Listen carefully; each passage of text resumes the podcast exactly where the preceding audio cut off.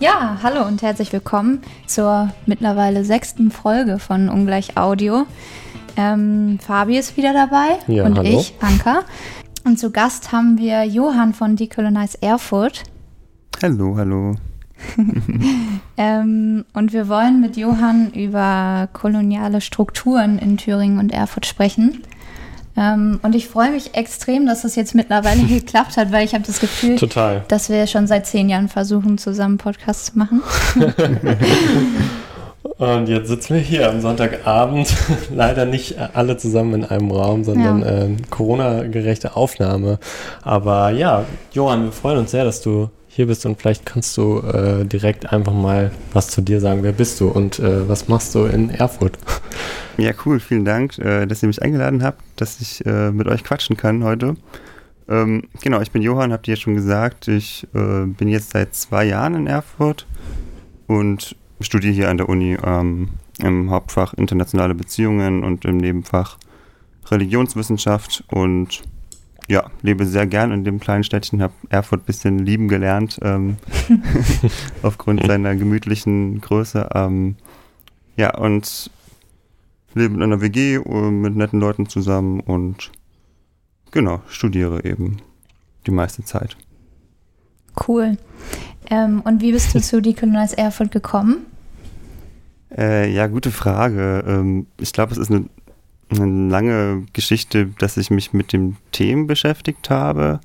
Also was so, ja, globale Ungerechtigkeiten angeht, Machtverhältnisse angeht, koloniale Strukturen angeht. Ähm, das sind, glaube ich, alles Sachen, die ich irgendwie ja, mitbekommen habe im, im Zuge meines Freiwilligendienstes, den ich gemacht habe.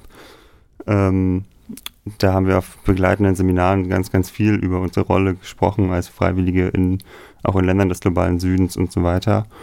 Ähm, weil, also ich bin selber in einer kleinen, behüteten Kleinstadt, äh, sehr weißen Kleinstadt aufgewachsen, wo einfach viele Themen nicht so ja, auf der Tagesordnung waren. Und dann habe ich durch diesen Freiwilligendienst, glaube ich, sehr viel darüber gelernt und habe dann später danach eine Fortbildungsreihe auch gemacht im globalen Lernen, also genauso wieder diese, die diese Thematiken aufgreift. Und ja, habe mich, glaube ich, dann auch in diesem ganzen, in diesem, in diesem Zuge dann für den Studiengang internationale Beziehungen ähm, entschieden, ähm, um eben noch ein bisschen weiter reinzusteigen in diese globalen Verflechtungen und ja, in diesem äh, Studium habe ich auch dann das STUFU, also das Studium Fundamentale, äh, gemacht, also diese studiengangsübergreifenden Seminare und Mhm. habe da ähm, dieses Stufu Kolonialismus in Erfurt gemacht. Das war auch ein bisschen Ah, ja.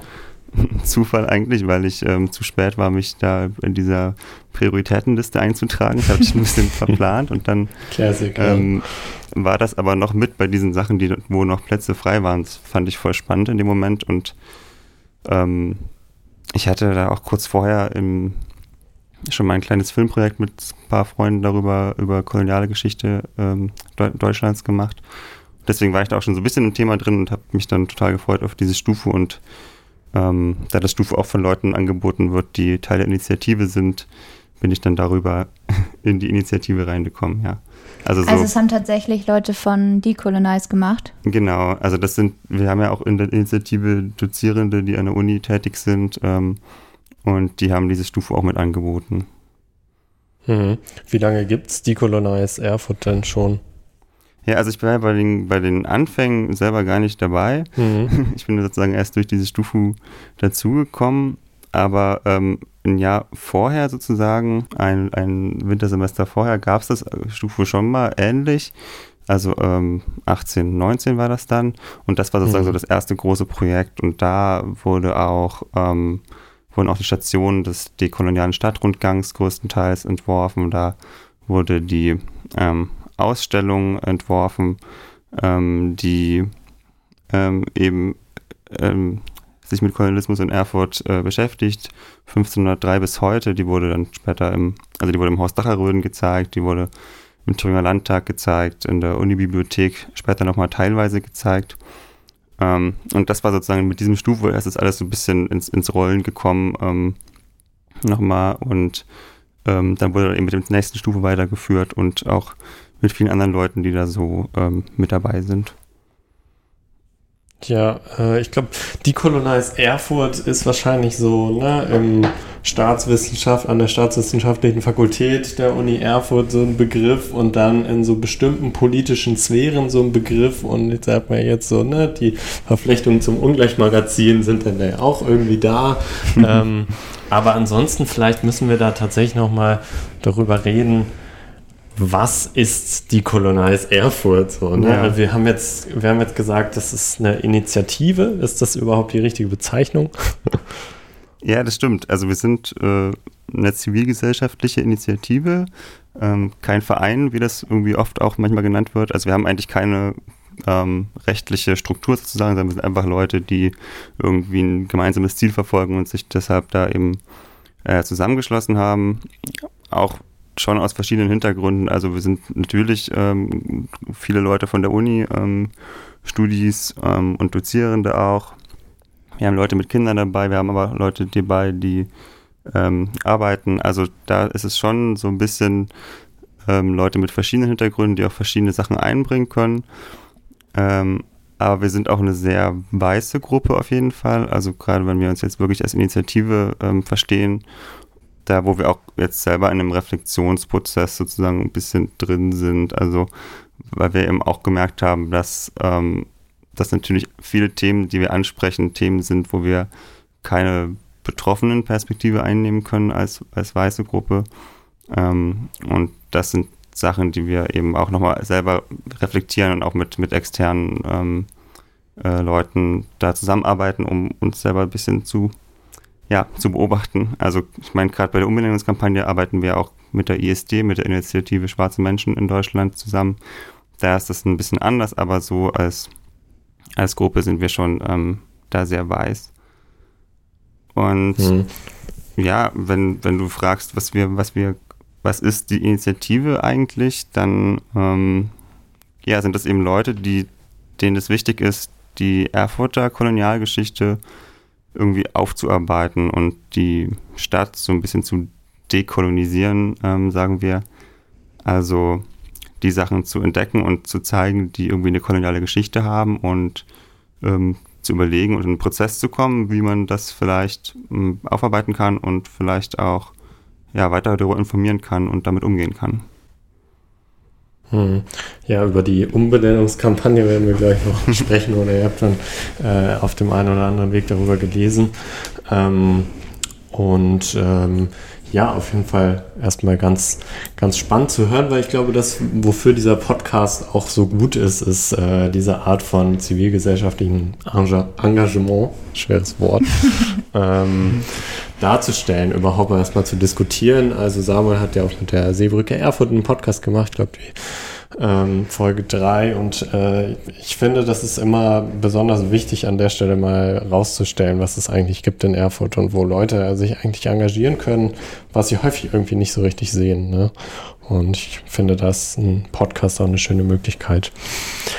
Ja, auch einfach so, also für mich jetzt auch persönlich einfach, dass man sich erstmal überhaupt damit nochmal so sehr auseinandersetzt und irgendwie das reflektiert. Also ja, ähm, ist bei uns bei Ungleich auf jeden Fall ähnlich, ähm, dass wir uns damit immer auseinandersetzen müssen. Ähm, weil wir zum Beispiel ja auch versuchen, verschiedene Themen zu reflektieren oder darzustellen, aber ähm, wir müssen auch sagen, dass wir eine komplett weiße Gruppe sind. Also, ja. ja. Genau, äh, ich glaube, das ist ein ganz guter, genau, ein ganz guter Punkt, in dem wir jetzt auch diesen Podcast ein bisschen rahmen äh, können, dass man da nicht um diese Selbstreflexion und Selbstkritik auch äh, umherkommt und wir uns da auch, glaube ich, beim Magazin manchmal sehr viel zutrauen und sehr viel zumuten und äh, vielleicht äh, über Dinge schreiben, wo wir halt bestimmte Perspektiven einfach nicht einnehmen können, weil so divers ist unsere Redaktion leider nicht und wir hoffen es irgendwie auch zu ändern in Zukunft. Also es ist auf jeden Fall eine Aufgabe, das äh, mal zu ändern, aber bisher bleiben wir da, glaube ich, auch, kann man durchaus sagen, hinter den eigenen Ansprüchen zurück. Und so ein bisschen klingt das ja bei euch ähm, äh, natürlich auch so durch.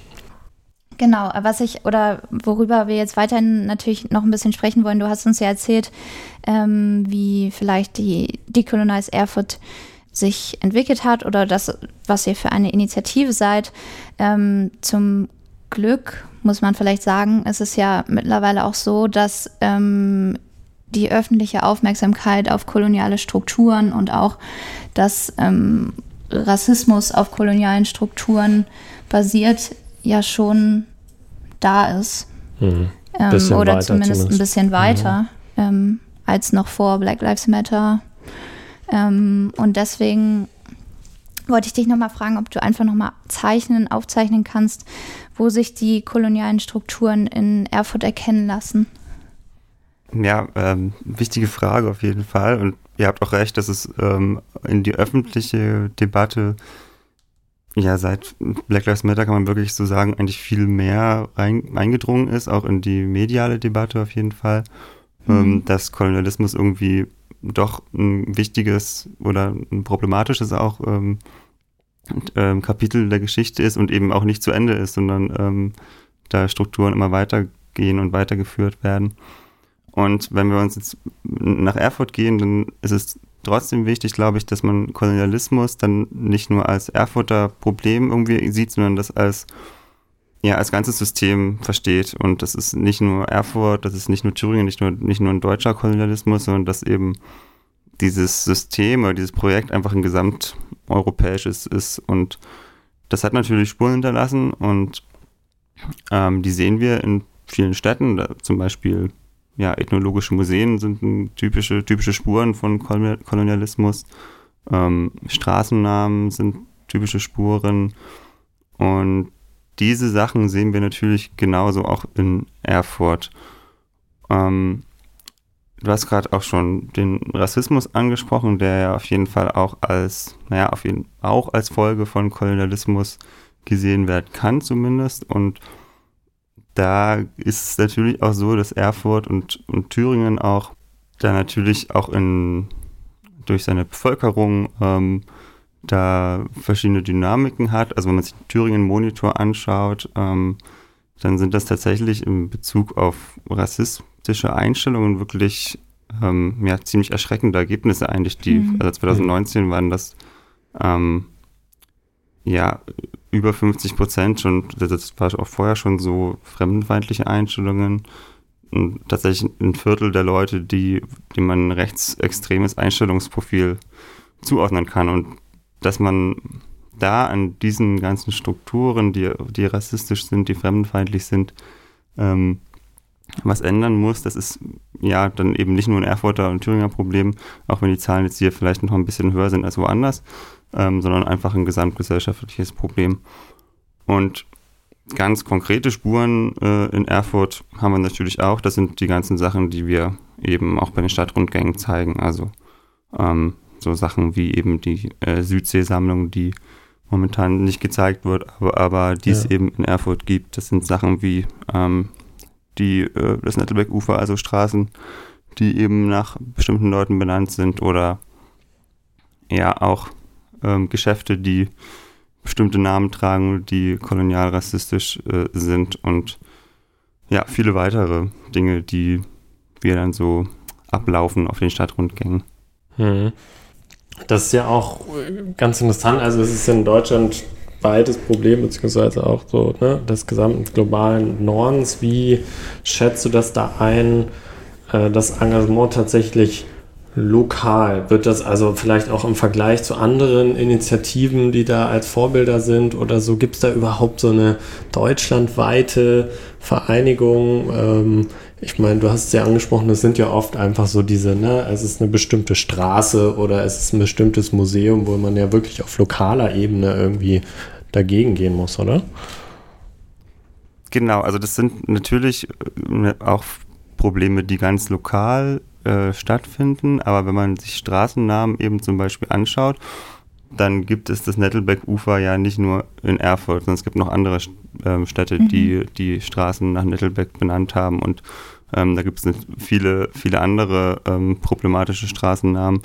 Also es gibt da zum Beispiel von der ISD, von der Initiative Schwarze Menschen in Deutschland, auch in Kooperation mit, mit äh, anderen ähm, Initiativen eine, eine Webseite, die heißt Tear This Down, wo alle möglichen Straßennamen ähm, eingetragen sind auf einer Deutschlandkarte mit ganz vielen Pins, äh, die einen kolonialen Bezug haben und die problematisch sind.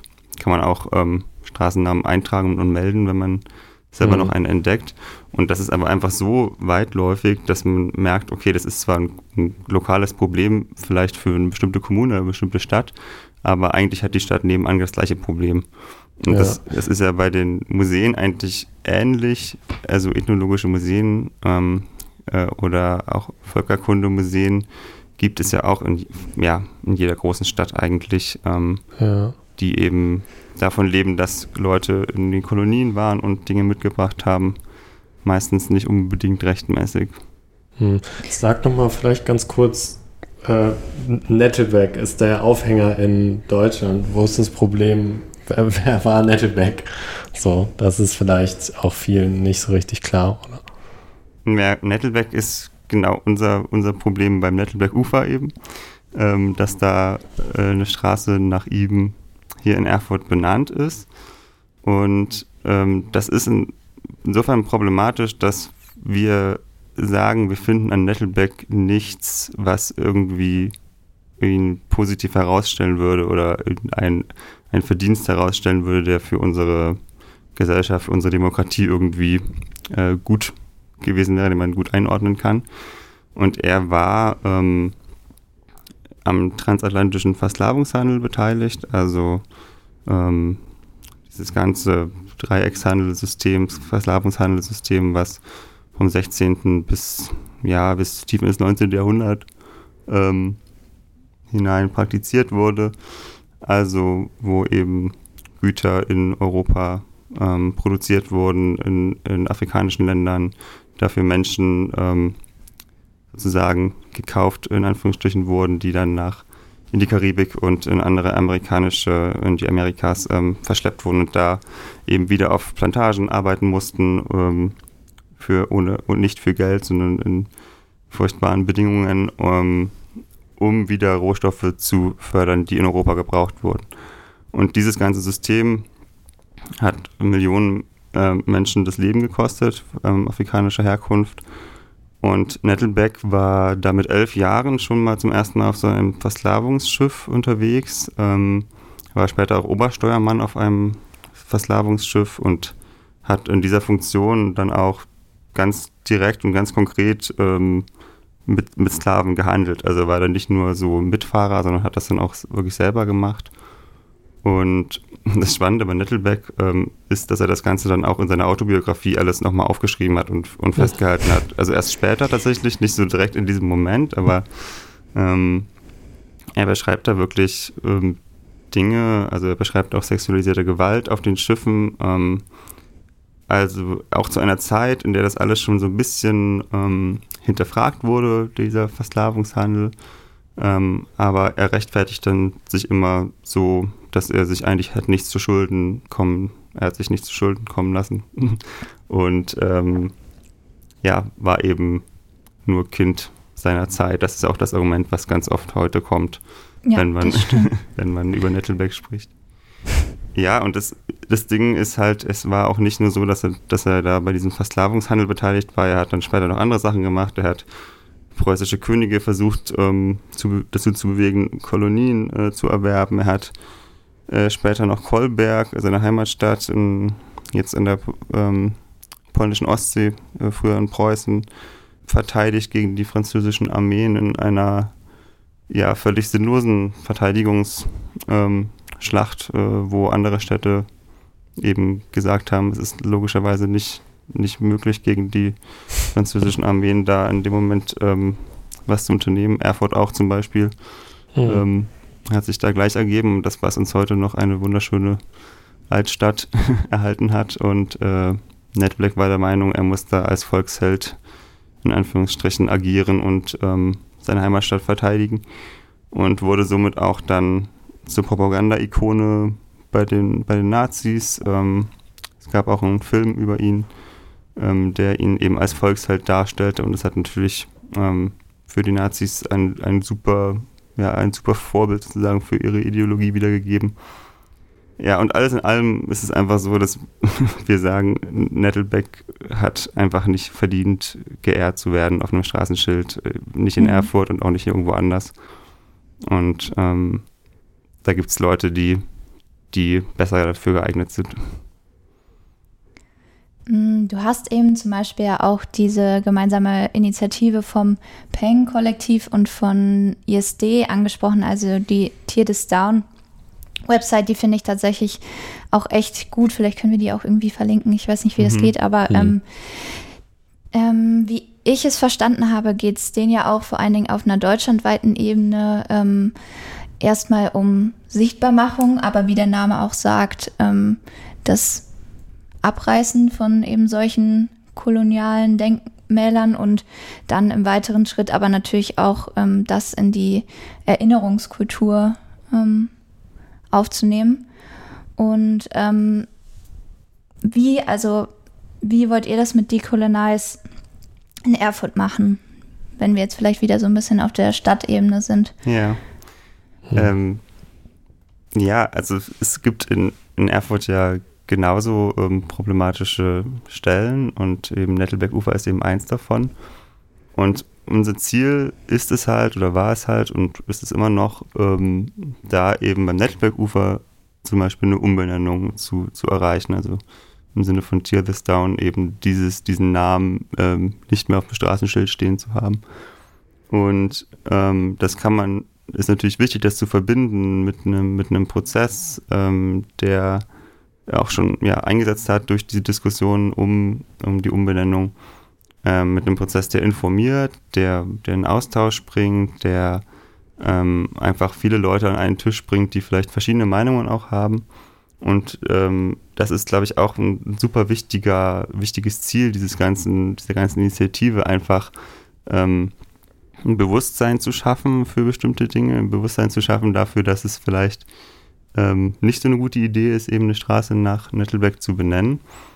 Und ähm, natürlich kann man dann auch drüber reden, äh, oder es ist auch wichtig danach, falls eine Umbenennung passieren wird oder sollte, dann trotzdem nicht zu sagen, dieses Nettelbeck-Ufer ist jetzt weg vom Fenster und wird nie wieder gesehen, sondern auch trotzdem noch zu sagen, hey, vielleicht machen wir da eine Tafel und sagen, das war mal das Nettelbeck-Ufer und es wurde aus Gründen umbenannt. Und mhm. ähm, das sind wichtige Gründe und deswegen haben wir es auch nicht so gelassen und ähm, haben nur die Tafel hingehangen, was wir nicht für eine gute Lösung halten zum Beispiel.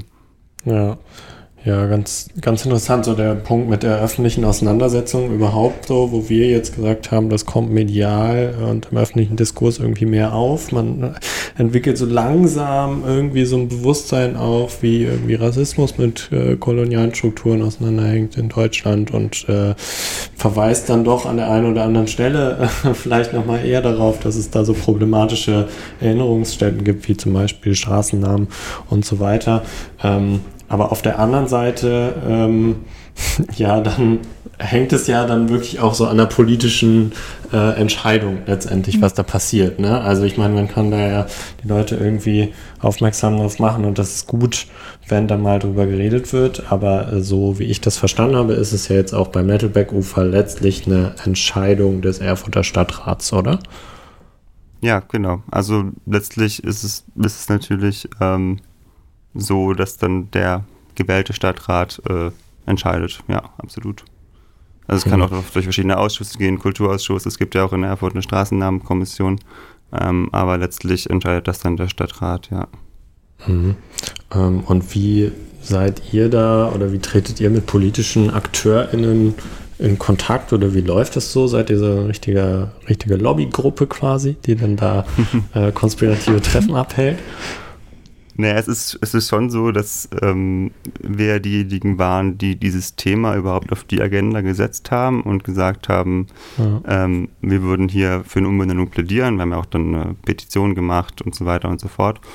Und damit sind wir natürlich auch ein Akteur, der dann an bestimmten Stellen Gehör findet und zumindest ähm, ähm, dann Gespräche stattfinden, also auch mit PolitikerInnen ähm, und sozusagen Argumente ausgetauscht werden, auf jeden Fall. Ähm, das passiert schon und ähm, wir schauen uns natürlich auch die Stadtratssitzungen an. Wir sind auch gemeinsam mit der ISD zum Beispiel beim Kulturausschuss mal gewesen und ähm, haben da unsere Meinungen oder unsere Positionen oder unsere Argumente vorgetragen. Also gehört wird, wird die Initiative da auf jeden Fall auch schon auch. Die Frage, was dann die Parteien und Fraktionen daraus machen, ist eine andere. Ähm, mhm. Aber mhm. es ist schon so, dass gerade, weil wir eben auch von einigen jedenfalls als ExpertInnen äh, in dem Bereich angesehen werden, da schon auch das Bedürfnis von manchen da ist, dann auch mit uns zu sprechen, ja, und von einigen anderen eben auch gar nicht.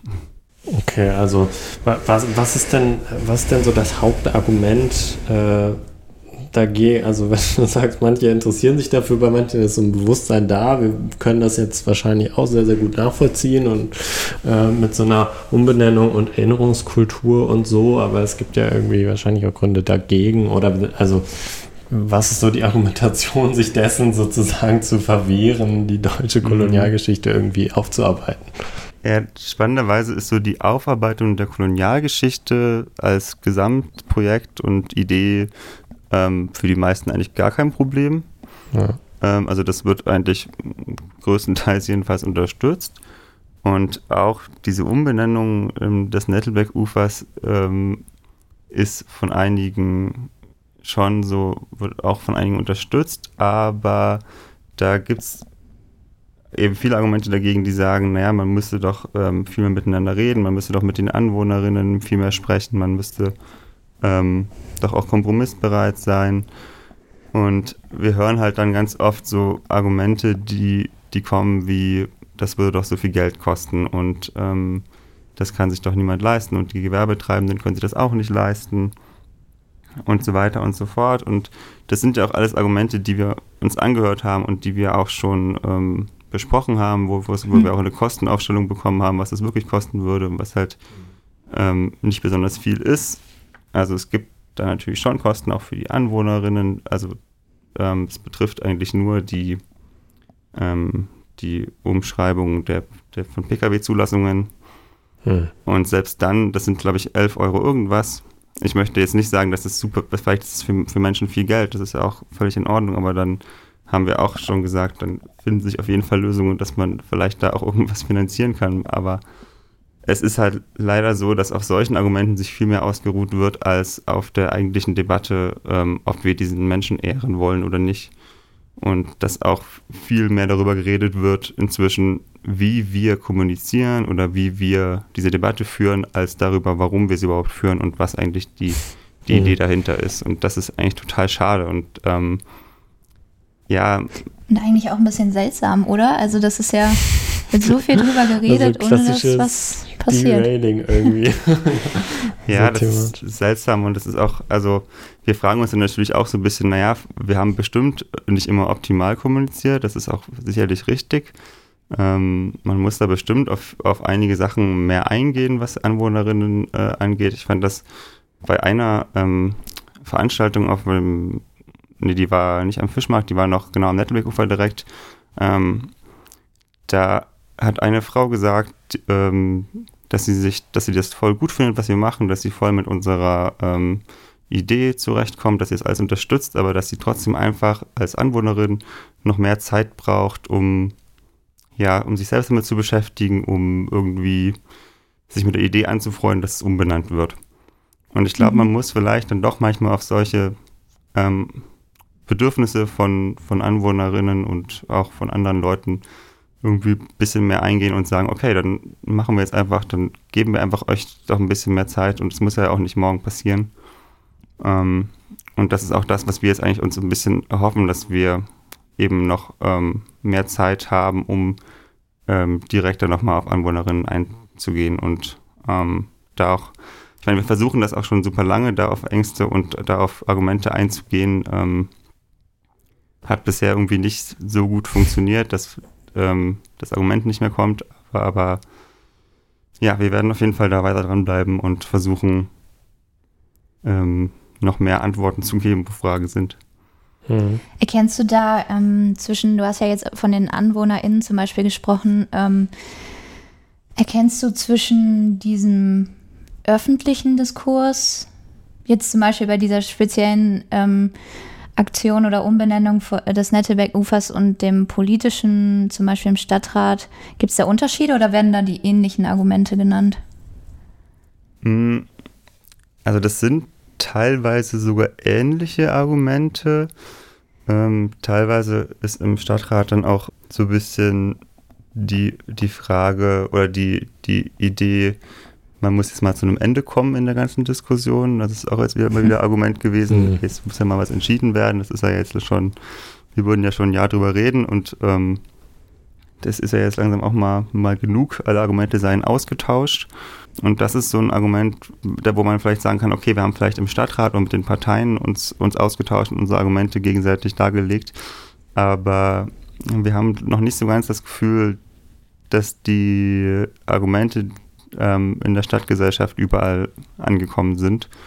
Und ja, da würden wir natürlich schon gerne noch mehr dran arbeiten. Also ich würde sagen, da gibt es auch auf jeden Fall Unterschiede, was, was im Stadtrat oder in den Parteien für Argumente kommen und was bei den Anwohnerinnen oder Bürgerinnen für Argumente kommen. Es gibt ja auch super viele, also es ist jetzt, ähm, wir reden jetzt immer von den GegnerInnen, aber es gibt auch viele Leute, die uns unterstützen und die da voll dabei sind. Mhm. Also mhm. bei der Petition haben wir auch über 2400 Unterschriften gesammelt, ähm, davon auch über 1000 aus Erfurt. Also es gibt genug Leute auch, die das gut finden, aber die ähm, kommen irgendwie auch in der medialen Debatte meistens nicht ganz so raus, wie die, die ähm, Gegenargumente mhm. haben.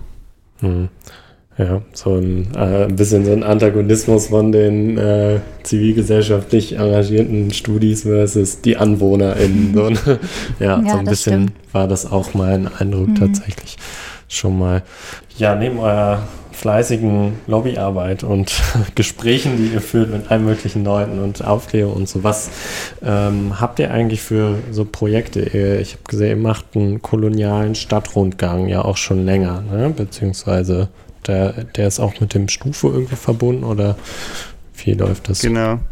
Ähm, ja, ähm, dekolonialer Stadtrundgang äh, nennen wir es. Ja, ähm, ja genau. Und Sorry. Äh, ja, das ist tatsächlich entstanden in diesem ersten Stufu. Und das ist, glaube ich, auch, ich würde sagen, ähm, der ist eigentlich so unser Kernding. Also da sind, zeigen wir eben genau die Orte oder zeigen Leuten die Orte, die irgendwie vielleicht ähm, problematisch sein könnten. Also wir wollen da ein Bewusstsein schaffen, wir wollen ähm, Orte oder Umgang mit bestimmten Orten problematisieren. Ähm, das ist auch viel irgendwie auch Wissensvermittlung auf diesen Stadtrundgängen. Also wir erzählen da auch viel über diese Orte ähm, und wollen natürlich auch anregen dazu, sich weiter damit zu beschäftigen. Ähm, wir haben da inzwischen, ich glaube, also das wächst auch immer so ein bisschen, wie viel das, wie viel das sind. Ähm, ich glaube, wir haben jetzt 17 oder 18 Stationen, die wir theoretisch ähm, oh. anvisieren. Und wenn wir dann so einen Stadtrundgang machen, dann sind das meistens so zwei Stunden. Das, da schafft man jetzt nicht super viel, aber ähm, gucken sich dann so vier, fünf, sechs Stationen oder so an. Ähm, die sind öffentlich, diese Stadtrundgänge. Inzwischen ist es halt unter Corona-Bedingungen nicht möglich, leider das draußen zu machen. Ähm, aber wir haben auch digitale Formate entwickelt und sind auch gerade ein bisschen der Weiterentwicklung, dass das noch ein bisschen schicker und schöner wird. Ähm, der Vorteil an einem digitalen Stadtrundgang ist zum Beispiel, dass man, dass wir halt viel besser so springen können durch die Stadt, ohne mhm. lange mhm. Wege dazwischen zu haben. Ähm, aber natürlich ist es trotzdem schöner und besser, wenn, wenn wir direkt davor, davor stehen, vor einem bestimmten Ort oder so. Mhm. Genau, also wie gesagt, wir, wir entdecken da auch immer wieder neue Sachen, die wir mit einbauen. Ähm, in dem Stufe, in dem ich mitgemacht habe, haben wir auch einen Archivbericht ähm, geschrieben, in dem wir uns Zeitungen angeschaut haben, Tageszeitungen aus, aus Erfurt, aus der Zeit, äh, in der äh, Deutschland Kolonialbesitz hatte. Und auch da haben wir nochmal neue Orte entdeckt in Erfurt, die da ähm, relevant werden können für den Stadtrundgang. Also ja. das, sind, das ist echt ein Prozess, der, wo man jetzt auch merkt, dass das einfach in den letzten Jahrzehnten nicht so thematisiert wurde, wo jetzt einfach immer wieder neue Sachen aufploppen ähm, die da noch, noch rein können. Was sind das so für Orte? Naja, zum Beispiel, also ich, ich, hab, ich hatte da einen Jahrgang, in dem fast jeden Tag ähm, ein, ein, äh, eine Anzeige drin war, Werbeanzeige von Kolonialwarenläden, ähm, die dann, wo man nochmal rekonstruieren müsste, wo die genau gewesen sind und, und wie lange die da existiert haben. Oder auch ähm, zu äh, später nach, nach dem Zweiten Weltkrieg ähm, gab es auch eine Kolonialschau in, in Erfurt, die, das haben wir jetzt auch erst wieder vor kurzem entdeckt, Ähm, oder auch diese, die ganze Geschichte um das Usambara-Pfeilchen, was auch so ein, ähm, ja, ein, ein Pflanze ist aus, aus den Kolonien, mit, Kolonien, die mitgebracht wurden und die dann, die dann hier zum Beispiel ähm, von dem Saatguthersteller in Erfurt von Benari in den internationalen ähm, Markt eingeführt wurde. Also das sind immer wieder so mhm. kleine Sachen, die man irgendwo entdeckt und dann mhm. ähm, muss sich da jemand dran setzen und das mal ein bisschen besser recherchieren. Das ist dann auch ein bisschen eine Kapazitätsfrage in der Initiative und dann, äh, aber es ist eben auch sehr spannend und wir beschäftigen uns da ja auch gerne mit und entdecken immer wieder Neues, ja. Mhm. Und wahrscheinlich dann, oder was, also, wo geht ihr sonst noch hin? Also so, wenn man, wenn ich mir das jetzt gerade so vorstelle, ähm, bei so einem Stadtrundgang, ich, äh, wir wissen jetzt das Nettelbeck-Ufer, ich glaube, den Zoo hatte ich auch mal gelesen. Sagt ihr auch was zu den, so, es gibt ja auch immer noch so Apotheken, die so heißen, wie sie vielleicht nicht mehr heißen sollten, unbedingt und so. Spielt das auch eine Rolle?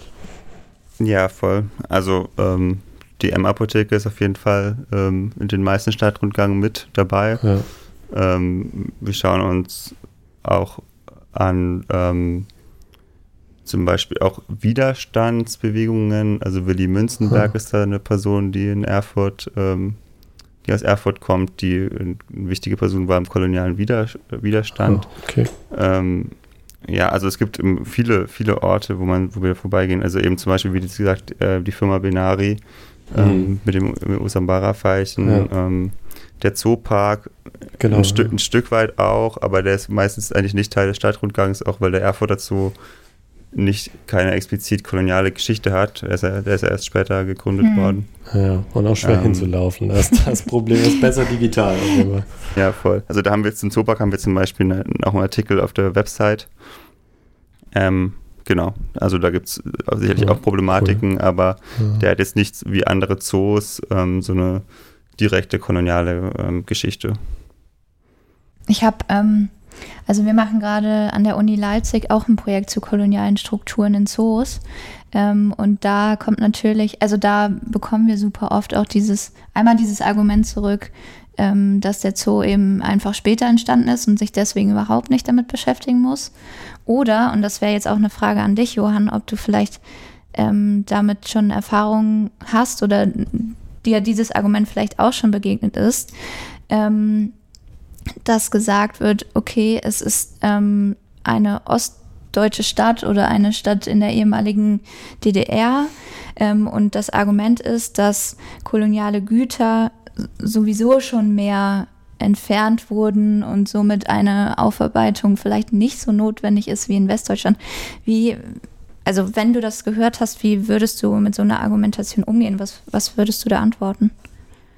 Hm, ja, das finde ich ein bisschen schwierig. Also ich mhm. würde sagen, einerseits, wenn man, wenn man jetzt sagt, man lässt ähm, das DDR-Argument erstmal raus, dann ist das Argument ja eigentlich, es wurde schon was gemacht, also müssen wir nicht noch mehr machen.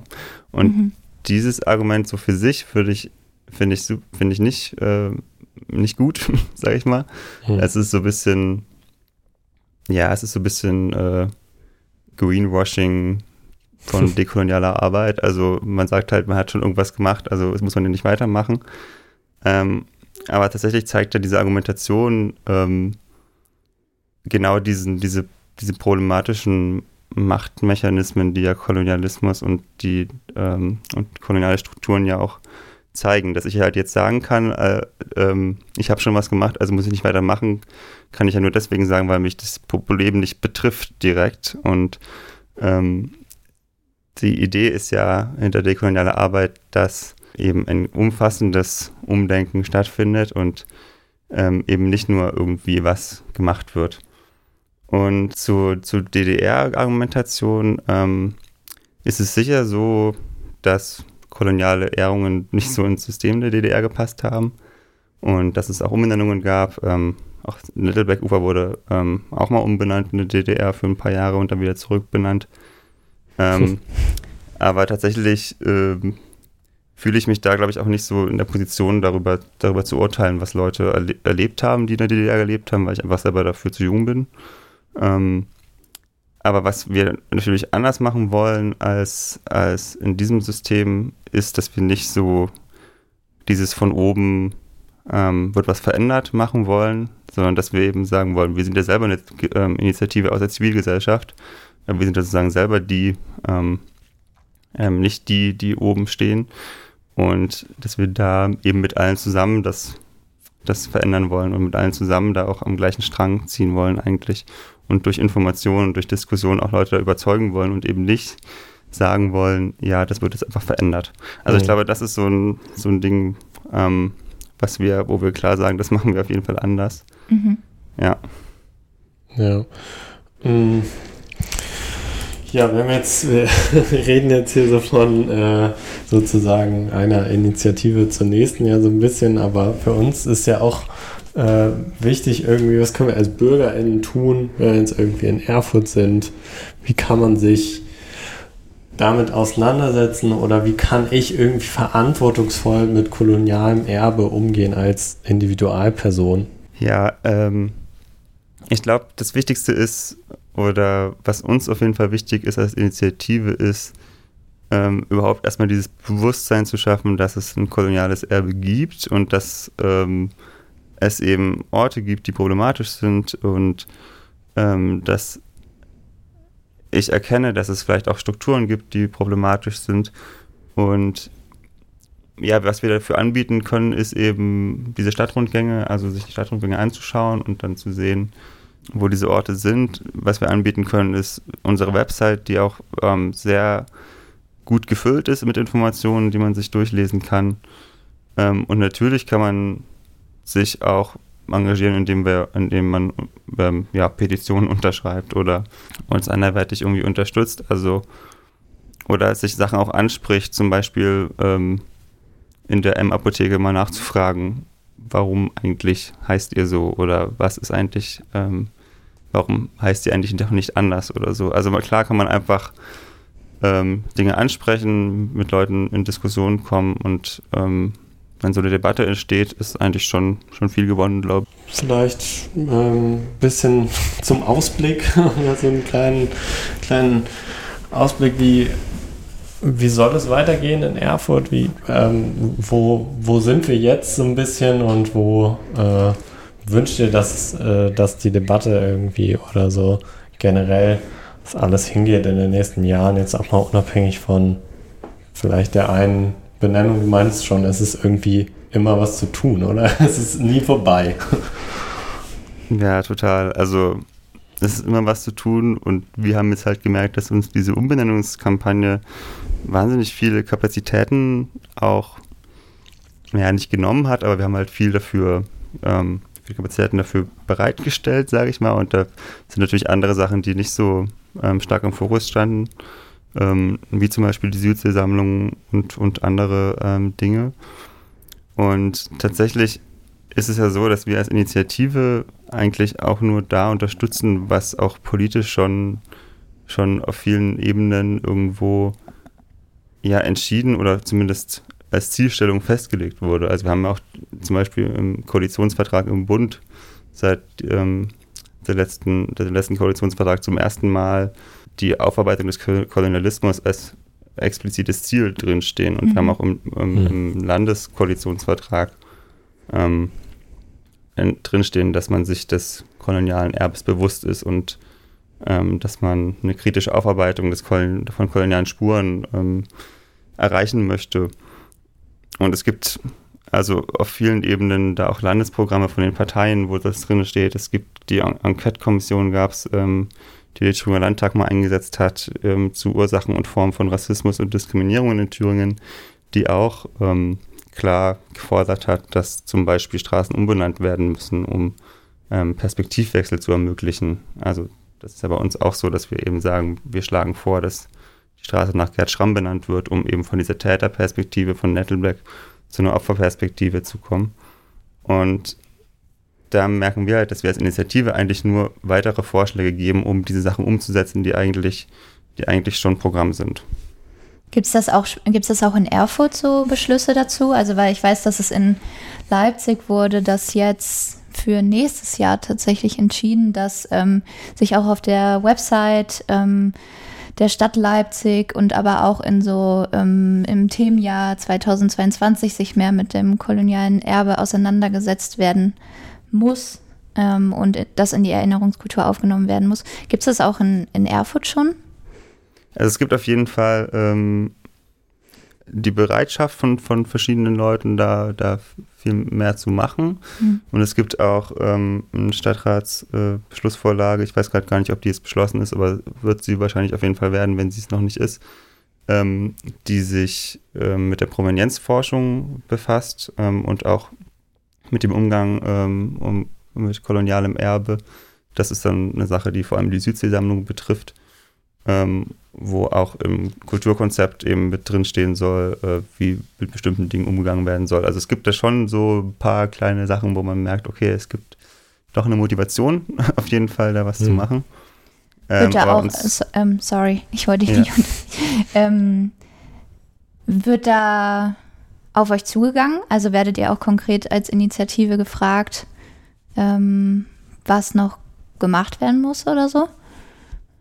Hm, es gab im letzten, naja, im vorletzten Dezember 2019 da eine Podiumsdiskussion im, ähm, in der kleinen Synagoge, die tatsächlich genau das gefragt hat, also wie weiter, wie machen wir weiter mit Erfurts kolonialen Erbe, mhm. ähm, wo auch verschiedene Leute beteiligt waren, ähm, aus der Stadt, ähm, von uns, von der ISD, wo auch verschiedene Perspektiven ähm, eben gehört wurden und wo wir auch so ein bisschen ein paar Forderungen stellen konnten und wo auch die Stadt an vielen, an manchen Stellen auf jeden Fall gesagt hat, ja, okay, das finden wir auch eigentlich ganz gut. Also da, da gibt es das, aber wir würden uns, glaube ich, schon auch wünschen, dass solche Formate wie diese Diskussion noch mehr äh, passieren oder die auch nicht unbedingt von uns organisiert werden müssen eigentlich, weil eigentlich ist ja diese Aufarbeitung eine Frage, ähm, die, die die Stadt ähm, also eine Aufgabe, die die Stadt hat, mhm. ähm, wo wir natürlich super gerne mitwirken und uns einladen lassen oder unsere Vorschläge reinbringen. Aber klar, wir würden uns auch freuen, wenn, wenn da noch mehr auf uns, glaube ich, zugegangen wird, ja. Ja, mal schauen, vielleicht passiert es in den Jahren, in den nächsten Jahren noch. Wir hoffen, dass ihr da noch ein bisschen mehr Aufmerksamkeit auf jeden Fall. Aufmerksamkeit äh, und Geld auch, ne? Ja. Also. Und Unterstützung ähm, erfahrt. Ich glaube, äh, wir haben da auch noch so die Aufgabe, uns damit weiter auseinanderzusetzen. Das war jetzt so ein bisschen der Beginn, so ein bisschen, oder wir stehen noch sehr in den Startlöchern, uns da auch als Magazin ähm, journalistisch mit auseinanderzusetzen, mit äh, diesen Themen und uns da irgendwie andere Perspektiven reinzuholen. Und ja, hoffentlich geht das auch so weiter. Ansonsten, Anka, hast du noch, hast du noch was auf dem Herzen? Ja, ich wollte dich vielleicht auch einfach nochmal fragen, mit ähm, wem wir noch sprechen sollen. Also, oder, oh. ja, wo das noch so, welche, welche Perspektive wir vielleicht jetzt deiner Meinung nach noch nicht gehört haben. Also, was ich total wichtig finde und ähm, oder auch wichtig finde für das Ungleichmagazin, habt ihr ja vorhin auch schon gesagt, ist, glaube ich, hier nochmal mit der, mit der ISD ins Gespräch zu kommen, also mhm. mit der ich habe es ja schon ein paar Mal jetzt, glaube ich, gesagt, Initiative Schwarze Menschen in Deutschland, ähm, weil wir in ganz vielen Fällen bei dieser ganzen Aufarbeitung auch davon sprechen, dass Kolonialismus und Rassismus ähm, in, der, in der Gesellschaft äh, ja, etabliert hat, sage ich mal. Und ich glaube, dass es super wichtig ist, dann eben nicht nur über andere Perspektiven zu sprechen, sondern auch andere Perspektiven direkt zu hören. Und ich glaube, wenn ihr mit der ISD da nochmal ins Gespräch kommen, das ist bestimmt eine, eine gute Sache, ja. Okay. okay. Danke. ja, Johann, vielen Dank für das Gespräch. Das war, ähm, glaube ich, wieder sehr spannend für uns, äh, mal zu hören. Und die Colonize Erfurt werden wir noch viel hören. Sagt's euch. Ja. ja, ansonsten, ähm, Johann, hast du noch was zu sagen? noch was, was wir völlig verpasst haben bisher.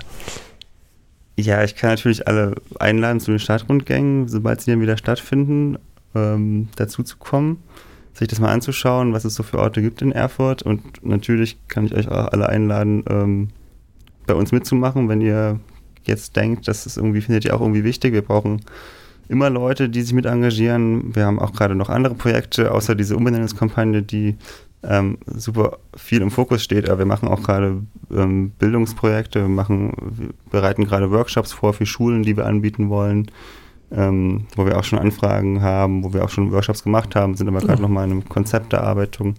Also falls jemand auf sowas Lust hat, ähm, sind wir da super offen für, für neue Gesichter in unseren zweiwöchentlichen Skype-Runden. Also auch einfach dazu zu kommen, auch wenn man nicht immer in, in Erfurt ähm, unterwegs sein will. Wie ja, kann, man, wie kann man das denn finden, die, ähm, wenn man jetzt zum Beispiel jeden zweiten Mittwoch dabei sein möchte? Genau, also ihr könnt, also am einfachsten erreicht ihr uns über ähm, Social Media, Instagram, Facebook. Da mhm. haben wir zwei ziemlich aktive Seiten. Ansonsten auch ähm, über die Website gibt es auch Kontaktformulare ähm, und E-Mail-Adresse und so weiter und so fort. Ja, schaut also, auf jeden Fall mal auch auf der Website vorbei. Die ist nämlich richtig gut, da bin ich ein bisschen neidisch. Sieht schön aus. Ja. ja, wir cool. versuchen sie immer wieder zu, zu füllen und zu ähm, ja, mit neuen Informationen zu auszustatten und ja.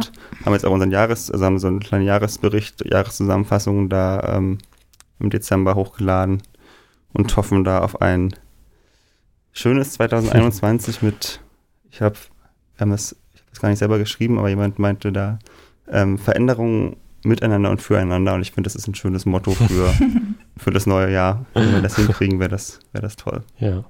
Ja, ein schönes Schlusswort, oder? Ja, ein schönes Schlusswort. Ihr findet die ganzen Links dann in den Show Notes oder wie man das sagt. Und äh, ja, wir freuen uns sehr, dass das heute geklappt hat. Wir hoffen, äh, ihr hört auch mal in die anderen Episoden rein. Und bevor hier wieder Laura Wahl um die Ecke kommt und sagt, eine Stunde Podcast hört sich doch niemand an, machen wir jetzt lieber auch mal Schluss. Und ähm, ja, freuen uns auf die nächste Episode.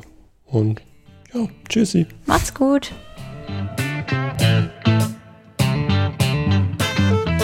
Hier ist nochmal Johann in der Postproduktion. Mir sind noch zwei Sachen aufgefallen, als ich gerade den Podcast nochmal gehört habe. Und zwar die mitteldeutsche Kolonialschau, von der ich gesprochen habe, die war nicht nach dem Zweiten Weltkrieg, sondern schon 1937 ist die als Wanderausstellung durch Thüringen und Mitteldeutschland gefahren.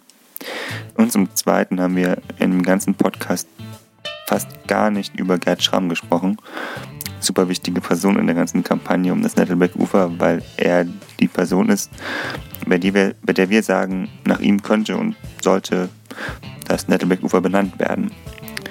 Er ist da geboren am Nettelbeck-Ufer 15 und ist als schwarzer Erfurter ins KZ Buchenwald gekommen, hat das aber überlebt und hat danach super engagiert Bildungsarbeit geleistet ähm, das Bundesverdienstkreuz bekommen. Also eine mega spannende Persönlichkeit. Ich kann euch sehr empfehlen, seine Autobiografie zu lesen. Wer hat Angst vom schwarzen Mann? Oder mal zu einer Lesung dazu zu kommen, die wir mit dieser Autobiografie mit der ISD immer wieder mal machen. Und euch mit, ihr, mit dieser Person zu beschäftigen, denn schwarze Perspektiven ja, sind leider auch in Erfurt sehr unterrepräsentiert. Ich hoffe, ihr hattet Spaß an dem Podcast, ihr hattet ähm, Spaß daran, ihn zu hören und ich freue mich auf euch bald bei Decolonize. Tschüss.